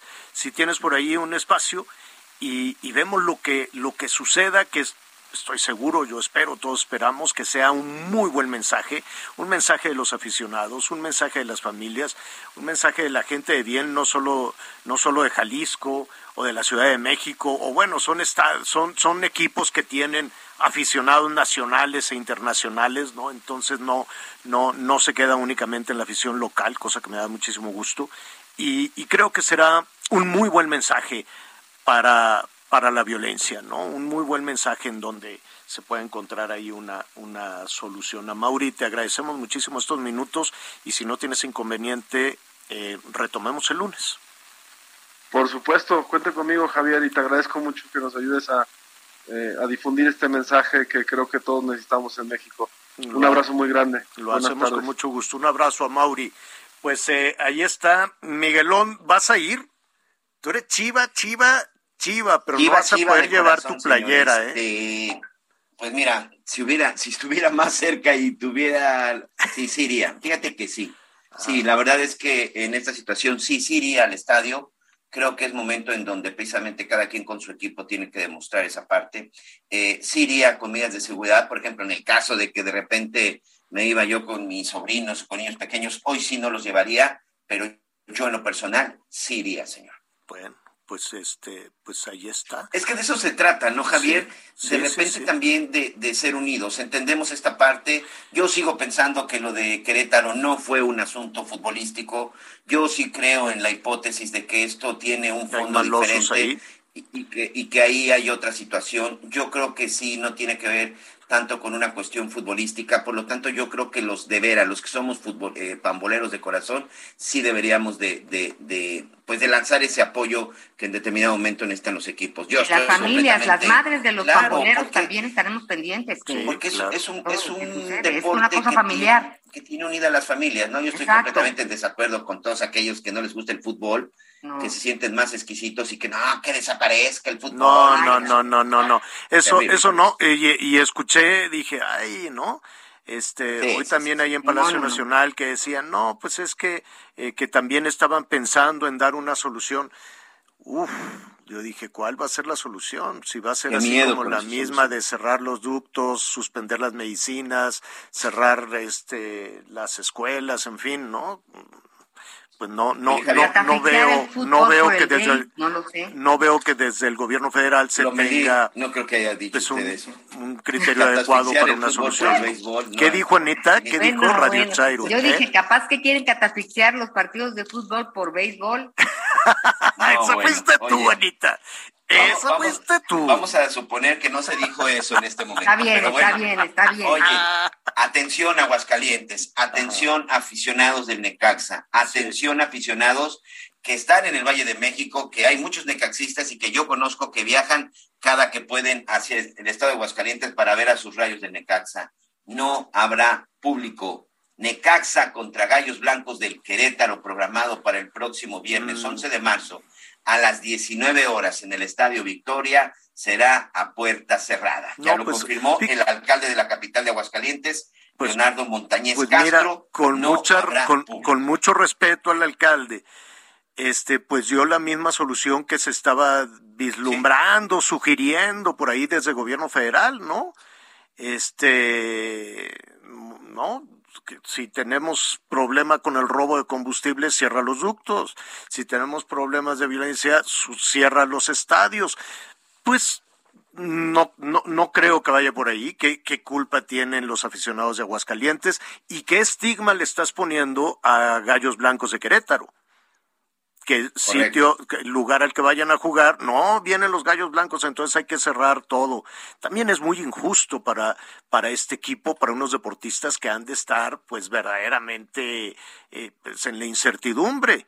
Incertidumbre. Mira, primero las amenazas, que no es cualquier cosa que los estén amenazando, ¿no? este, y, quién, quién va a responder por ellos ante una situación como esta. ¿Quién en este país responde cuando algún ciudadano, algún profesionista, lo que sea, recibe una amenaza? Vas y te quejas, te dicen, pues es una nomás una amenaza, al cabo no le pasó nada, ¿no? ¿Qué es eso? Eh, y, y, segundo, pues también deben de tener la angustia profesional, la incertidumbre, pues, de qué va a pasar con su equipo. ¿Lo van a vender? ¿Quién lo va a comprar? ¿Se va a quedar en Querétaro? ¿Se va a otro lado? ¿Quién va a pagar las cuentas? ¿No? Digo, les tendrán que pagar su sueldo, quiero suponer, en fin. Hay todavía muchísimas, muchísimas situaciones ahí en, en el aire. Bueno, eh, ya que me decirle información en desarrollo, eh, han visto seguramente nuestros amigos en todo el país estos espectaculares que llaman a este, ¿cómo se llama? A la participación en el, eh, ¿cómo se llama? La, revocación de revocación de mandato. La revocación de mandato. Y pues evidentemente dudo que algún ciudadano saque su bolsa para ponerlo, pues están pagados por o administraciones semanadas de Morena o por morenistas o por con recursos públicos, ¿no? Están pagados con dinero de gente que pues tal vez no milita o no simpatiza con Morena, pero pues con ese dinero. No creo que la militante, porque dicen los pagó Morena, dudo mucho que los militantes de Morena digan eh, o de o del PAN o del PRI o del partido que sea, ¿eh? del partido que sea, saquen de su bolsa para poner anuncios espectaculares. Los hemos visto por diferentes lugares. Entonces, el INE em, niega eh, que se van a tomar medidas para retirar los anuncios con la pero tienen más de, un mes señor son unos son unos burócratas tienen más de un mes en la zona del sureste Javier estamos invadidos aquí en Cancún y aquí todo mundo lo permitió o sea, creo que sí deberían de modificar el día de mañana la ley, en donde deberían de empezar por los presidentes municipales. Pero pues ya está, ya está puesto el anuncio. Quitar un anuncio a veces es más caro que ponerlo. Ya está puesto y ya pagaron y ya está ahí. Te puedo asegurar, voy a revisar una publicación que subí yo en mis redes, pero te puedo asegurar que tienen por lo menos un mes. si apenas se dieron cuenta que existe, no, perdón, pues alguien no está haciendo su trabajo. Están trabajando en la comisión de quejas del INE no, güey. No hagas coraje, Miguelón, que ya viene la hora de la comida. Están trabajando en la comisión de quejas. Presentan sus quejas en esta comisión y resuelven después de la elección. bueno, pues están trabajando, pues ahí dicen que la ciudadanía puede hacer promoción de la revocación de mandato, la ciudadanía. Entonces, pues este, ¿quién lo puso? Un ciudadano que antes de militante partido, pues eres ciudadano, creo yo. En fin, así están las cosas. Tenemos información de los estados. El juez de distrito Francisco Reyes Contreras otorgó un amparo para que se deje sin efecto la vinculación a proceso dictada a José Manuel del Río Virgen, secretario técnico de la Junta de Coordinación Política del Senado de la República. Con lo anterior, la Fiscalía General del Estado tiene 10 días para impugnar la decisión. De lo contrario, el colaborador del senador morenista Ricardo Monreal sería liberado. Así lo confirmó Jorge Reyes Peralta, abogado de José Manuel, quien añadió que ayer miércoles 9 de marzo se llevó a cabo la audiencia constitucional en las salas de juicios orales del penal de Pacho Viejo, municipio de Coatepec. Del Río Virgen está preso por el presunto homicidio doloso calificado en agravio de Remigio Tobar, candidato de Movimiento Ciudadano a la alcaldía de Cazones de Herrera. José Manuel fue detenido el pasado 22 de diciembre en los límites de Veracruz y Oaxaca por elementos de la Policía Ministerial de esta entidad. Informó desde Veracruz Juan David Castilla. Una de las condiciones para que la inversión extranjera continúe bollante en México es que la reforma eléctrica garantice el uso de energías limpias y renovables, consideró el embajador de Alemania en México, Peter Temple, de visita en la capital de San Luis Potosí. El diplomático teutón señaló que es imperioso que la reforma que se discuta y votará en el Congreso de la Unión de México deba contener que la energía que produzca la Comisión Federal de Electricidad sea con criterios ecológicos, limpia y renovable, como lo hacen empresas alemanas como la armadora automotriz BMW, porque eso determinará que el capital extranjero invierta en nuestro país. El embajador alemán en México también se refirió a la guerra en Ucrania y celebró la postura del presidente Andrés Manuel López Obrador. Se pronunció por el cese al fuego y la creación de corredores humanitarios, aunque refirió que todo lo que pueda hacer México por estar en la comunidad internacional será bienvenido. Informó desde San Luis Potosí, Pepe Alemán.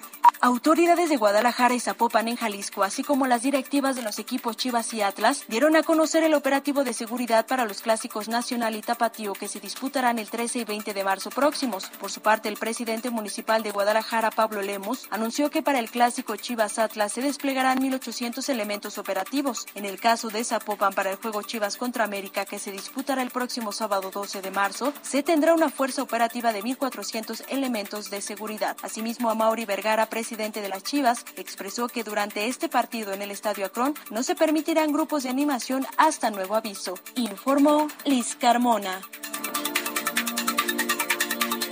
Antes que desnude el corazón, te advierto que lo tengo con heridas, que mi pasado oscuro fue una mujer y necesito ahora borrarla de mi vida. Antes que termine esta canción, espero que tomes la iniciativa al deshacerme estragos de dolor. Conéctate con Ana María a través de Twitter, arroba Anita Lomelí. Sigue con nosotros. Volvemos con más noticias. Antes que los demás. Todavía hay más información. Continuamos. Las noticias en resumen.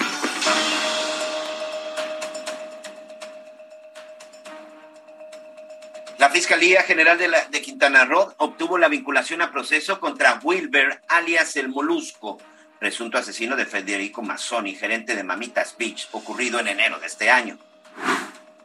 El ranking 2021 de las 50 ciudades más violentas del mundo enlistó a Zamora, Ciudad Obregón, Zacatecas, Capital, Tijuana, Celaya, Ciudad Juárez, Ensenada y Uruapan como las ocho ciudades mexicanas más violentas del planeta. La Fiscalía de Chiapas informó que Margarita N., detenida por el secuestro del menor Dylan Esaú en San Cristóbal de las Casas, fue sentenciada a 37 años y 6 meses de cárcel y deberá pagar una multa de 52.280 pesos. Y el INEGI informó que durante enero de 2022 ingresaron al país 4.621.000 visitantes, de los cuales 2.644.000 fueron turistas internacionales. Haga la rueda, señor, que la cumbia ha comenzado. Haga la rueda, señor, que la cumbia ha comenzado. Bueno, déjenme, estamos oyendo al gran Celso Piña, ¿se acuerdan? En paz descanse, que es todo un personaje.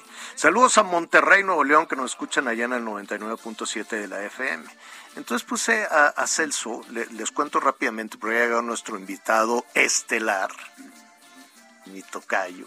Entonces, este, déjenme, de, eh, mi tocayo Javier Lozano, que bienvenido tocayo, estamos aquí con Celso Piña. Eso.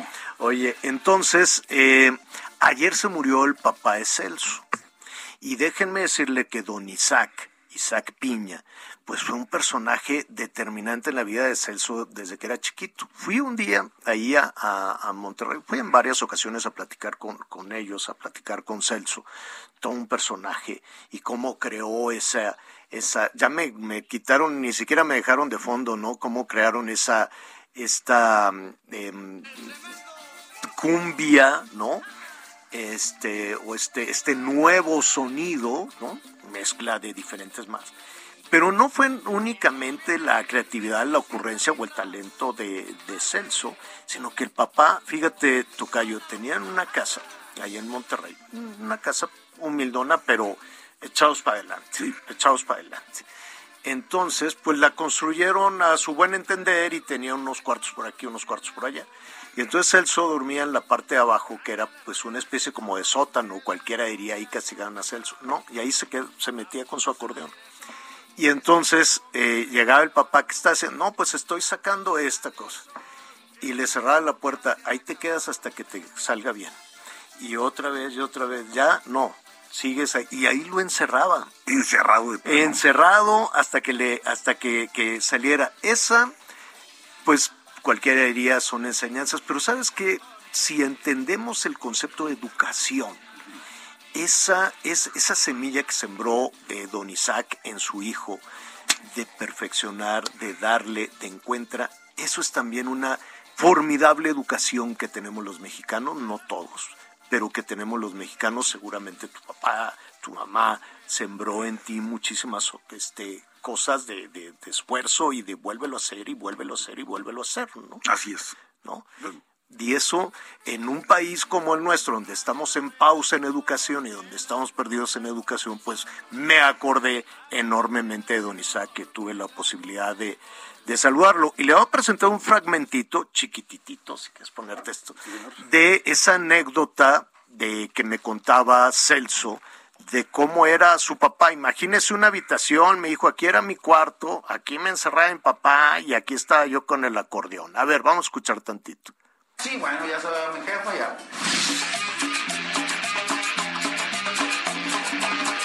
Mira pa, mira pa, mira pa.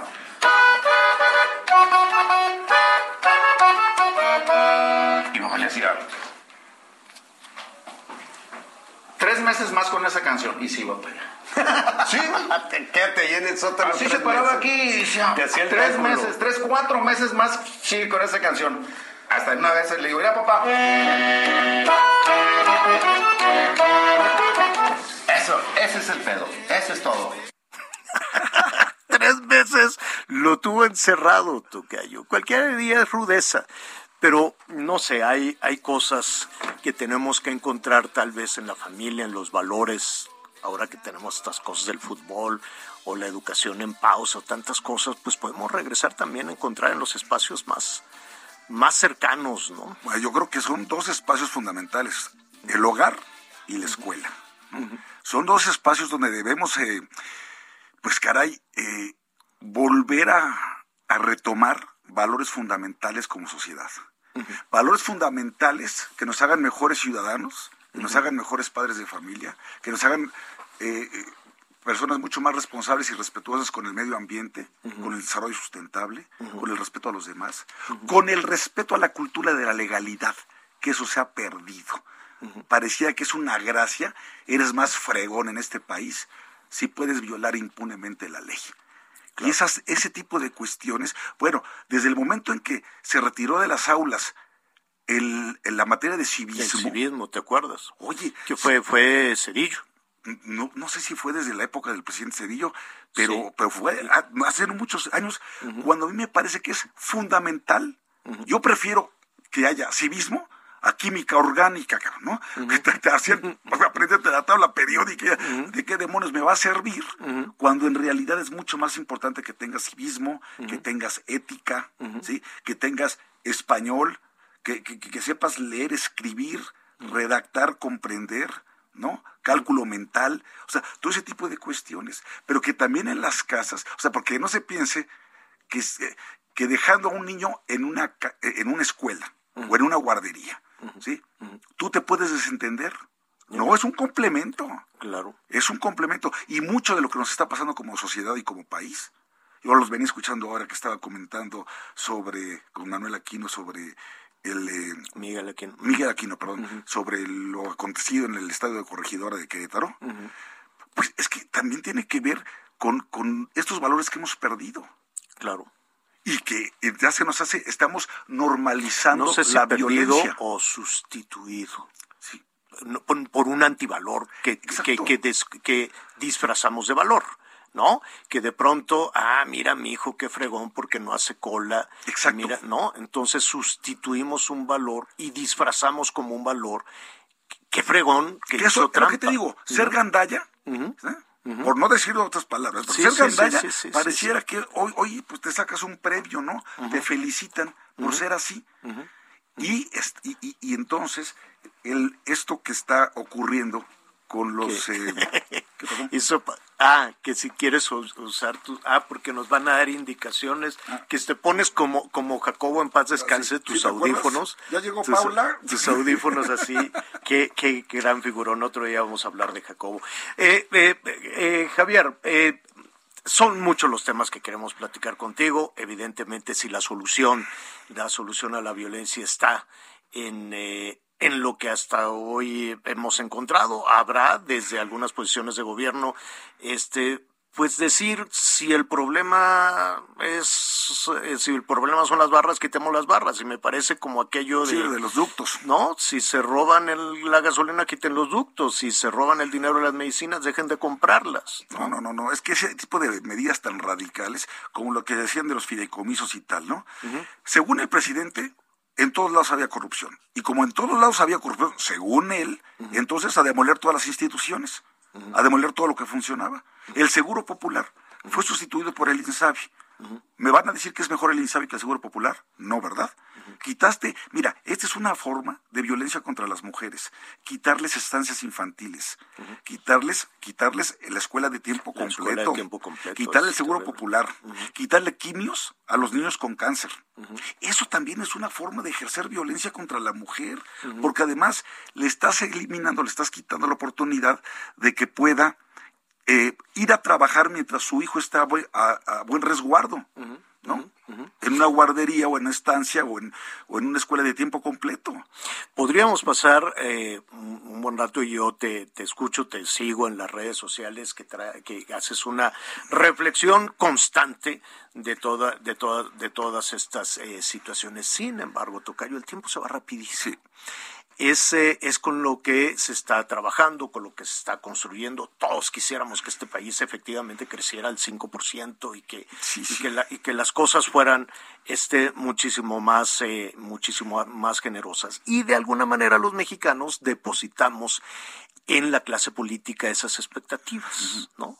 Falta, este, pues yo me atrevería a decir relativamente poco, vamos justo a la mitad de la actual eh, administración y los tiempos electorales pues se- se desbordan en un país como este que siempre tenemos este elecciones. Yo no veo Tocayo, veo tus racionamientos, veo tu análisis, pero no lo veo en una oposición estructurada, en una oposición ni, ni siquiera, vaya, no estoy hablando de PRI, PAN, PRD, alianzas o, no alianzas, no veo tampoco en Morena quién va a tomar la estafeta, ni en Morena, ni en el PAN, ni en el PRI, ni en PRD, ¿no? Digamos, eh, Movimiento Ciudadano que ha crecido y que seguramente eh, levantarán mucho la mano. ¿Por qué? ¿Qué está pasando? Mira, yo creo que son, son, son dos cosas. Primero, eh, se dio un paso adelante en el sentido correcto cuando se crea esta alianza PRI-PAN-PRD. De por sí estaban friegue y friegue con que el PRIAN y que no sé cuántas cosas. Bueno, pues entonces vamos a unirnos y vamos a hacer un- un- una fuerza común y vamos a enfrentar entonces a este pues que fue un tsunami el de Morena en 2018, con lo que gana esto el presidente López Obrador, ¿no? No habíamos visto una cosa así en, en los últimos tiempos en México. Entonces, el 6 de junio pasado se demostró con las elecciones y particularmente aquí en la Ciudad de México, oye, se ganó la mayoría de las alcaldías. Y si hubiera habido, si hubiera habido elección para jefe de gobierno el, el año pasado, hubiera ganado la oposición, la, la alianza, por 200 mil votos. ¿eh? Es decir, si estás hablando de que sí se cimbró la estructura y se cimbró el corazón de Morena que es la capital del país. Entonces, se demostró que sí se puede. Y a, eso yo le sumaría una suerte de corredor en el que se incluye el Estado de México. El Estado de México, parte de Puebla, porque las principales ciudades de Puebla también las ganó la oposición, en Morelos también. Entonces sí hubo un corredor muy interesante, ¿sí? Entonces, esa primera aduana de asimilar que PRI y PAN y PRD pueden estar juntos, que no es agua con aceite, ¿sí? Y que sí puede haber gobiernos de coalición, me parece que esa aduana ya se, se superó, se rebasó y bien. Ahora, ¿Dónde me parece que ahorita va a estar el principal reto de esa alianza? En lo inmediato, bueno, vamos a ver, ahorita vienen seis gubernaturas. Tengo la impresión de que la oposición, la alianza, se puede llevar cuatro de seis. ¿sí? Que son Hidalgo, Tamaulipas, Durango y, esto. ¿Y cuál es la otra que, que me está faltando? Hidalgo, Tamaulipas, Aguascalientes. Aguascalientes, por supuesto, empezando por Aguascalientes. Aguascalientes. Empezando por Aguascalientes. Bueno, pero segundo, te voy a decir dónde creo que va a estar el reto más importante de esta alianza. Mm. En la votación de la reforma energética. Si ahí el PRI se quiebra, si ahí el PRI se doblega, si ahí el PRI no jala, se puede caer la alianza ya para el 2023, que son dos elecciones importantísimas, Estado de México y Coahuila entonces ahí podría ya no haber a la alianza y ese sí sería una pésima noticia, porque yo creo que se tiene todo para ganar el Estado de México, sobre todo con un personaje como Enrique Vargas. Pero otra vez, depende mucho de cuál va a ser esa cohesión o no cohesión en el Congreso por las reformas constitucionales que está impulsando el presidente de la República. Enrique Vargas, ex presidente municipal de, de y una figura que ha como está trabajando con Acción Nacional. Es incansable. Es el coordinador de los diputados locales de Acción Nacional y el coordinador también del Congreso local en el Estado de México. Antes, antes de, preguntarte si el juego tendría que ser así como lo hemos conocido durante suficiente tiempo, pero es un juego nuevo, pero antes Anita Lomelí te quiere, a ver. la, la, abuela nueva. Abuela. ¿Cómo estás, querido? Qué gusto saludarte. Qué gusto saludarte como siempre. Fíjate que hablando de alianzas y de todo esto que, eh, que han estado comentando y escucho muy atentamente, no deja de rondarme por la cabeza esta frase que hemos escuchado en reiteradas ocasiones desde Palacio Nacional de que la oposición está moralmente derrotada no hemos logrado realmente, pues en los congresos, una oposición que diga, bueno, ahí está la oposición. No hemos logrado ese contrapeso en muchos, en muchos de los temas que, es que, se han votado. ¿Por qué lo crees? Bueno, pues porque precisamente lo que estamos, de lo que estamos hablando es de que no ha habido un alineamiento de los grandes objetivos que debiéramos estar eh, pues persiguiendo como una oposición. Y no es una vergüenza ser la oposición. En cualquier país del mundo tienes al partido en el gobierno y tienes la oposición. Y la oposición está buscando, es una lucha por el poder, por ganar el poder y por mantenerte en el poder. Pero es que hay veces que no tenemos claridad temática y menos eh, tampoco discursiva. Y entonces. Ni liderazgos claros. Y liderazgos claros también, que esa es la otra. Porque si te fijas, mucho del problema que tienen los partidos políticos, y me estoy refiriendo a todos los partidos políticos, es que las cúpulas de esos partidos se quedan con todo el pastel. Y entonces ellos son los que reparten el dinero, las prerrogativas, las candidaturas, las plurinominales, etcétera. Aunque no sean los mejores cuadros. Pero eso no te hace ganar. Eso no necesariamente te hace ganar nada. Puedes quedarte con tu espacio, pues con tu parcela, con tus prerrogativas, con tu dinero eh, y con dos, tres posiciones en el Congreso, dos, tres alcaldías por aquí y por allá. Pero donde va a estar el principal reto, en mi opinión, de esta coalición, ¿sí? Que sí espero que lleguemos al 24 con una coalición muy fuerte, va a ser en el método de selección del candidato o candidata.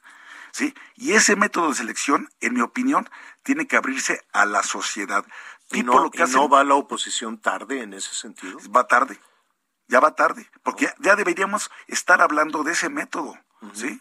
De ese método. Porque independientemente de, de, de, los vehículos en la competencia, que son los partidos, ¿no? tenemos una, una ley, tenemos una ley electoral y si usted puede concursar de esa manera, ¿no? A través de los partidos, eso es lo que hay y así habrá, así habrá que hacerlo, habrá que revisar los métodos, ¿no? Es, es, es lo que hay. No sé si eso se tiene que cambiar.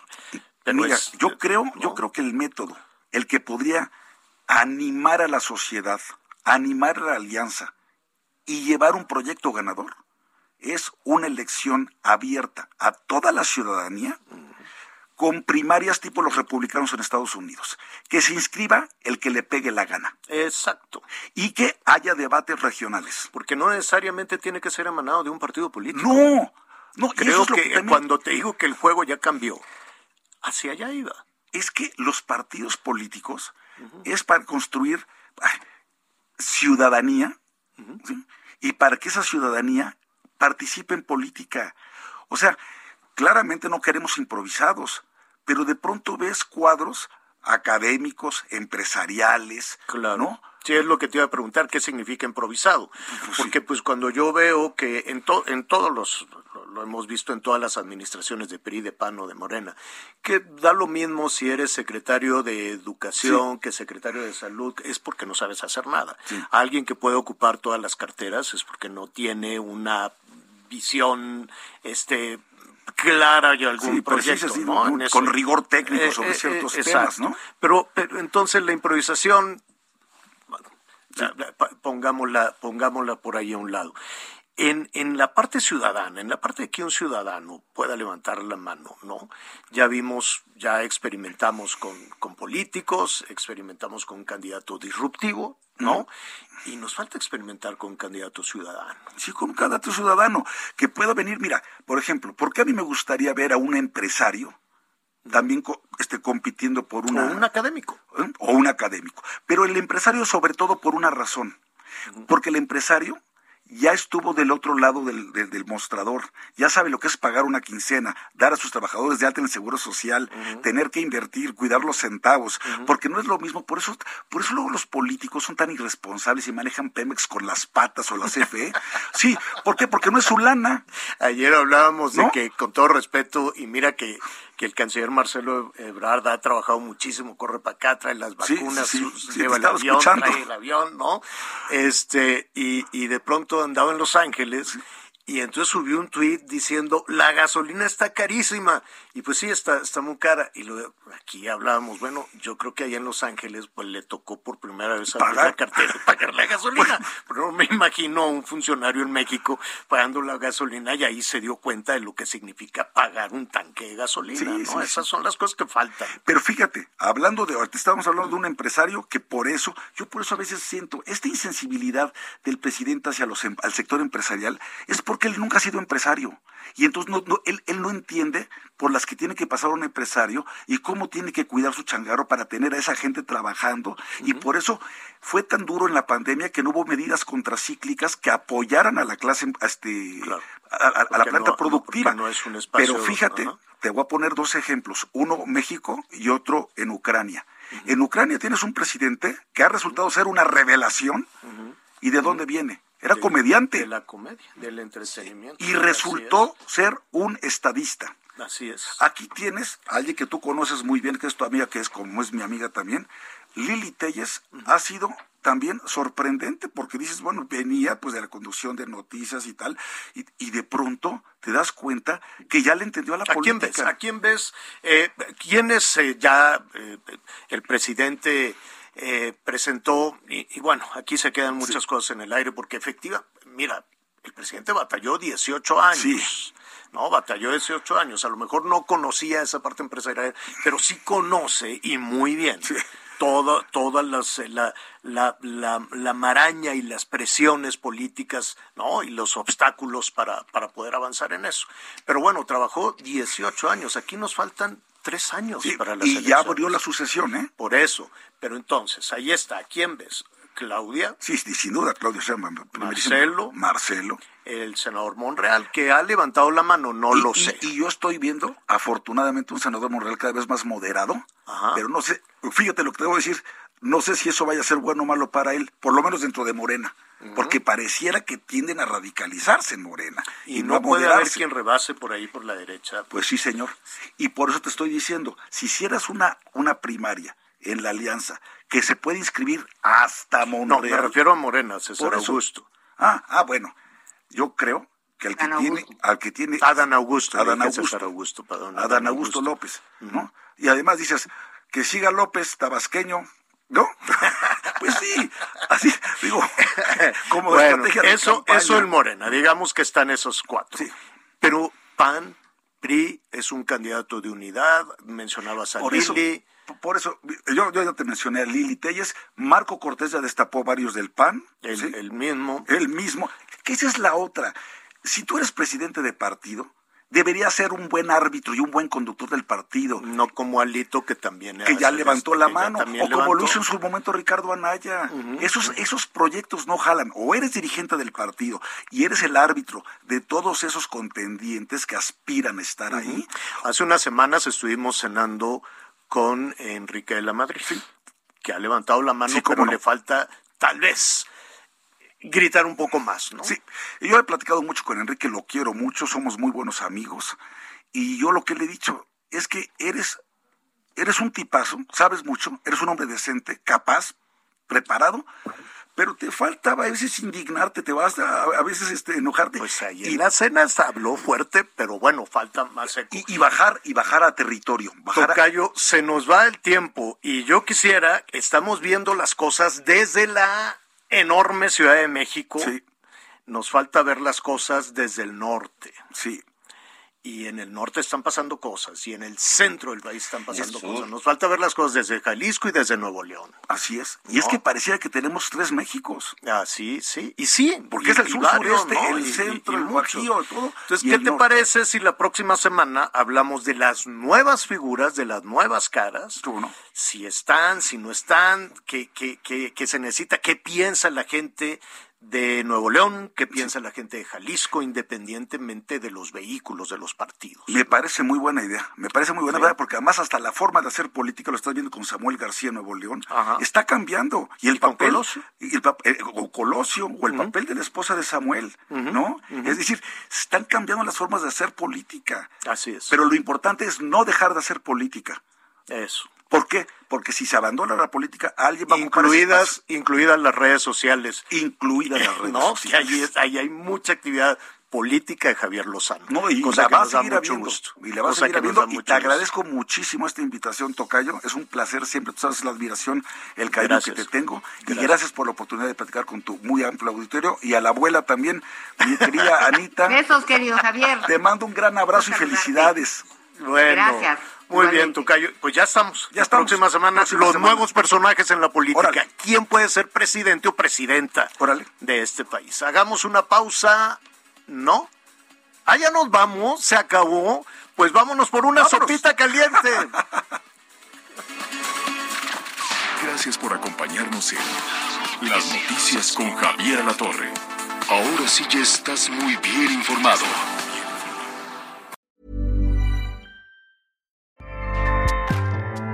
ACAST powers the world's best podcasts. Here's a show that we recommend. The Real Housewives is a guilty pleasure for most, but if you're looking to not feel guilty about that pleasure, tune in to Everything Iconic with me, Danny Pellegrino, where I break down all the messy moments and behind the scenes antics of Bravo's popular franchise. And on Everything Iconic, I also interview celebrity guests like Kelly Ripa, Kiki Palmer, Drew Barrymore, Cameron Diaz, and more about their guilty pleasures, their past work, and so much more.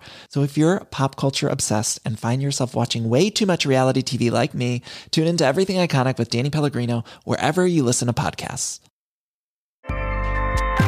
ACAST helps creators launch, grow, and monetize their podcasts everywhere. ACAST.com.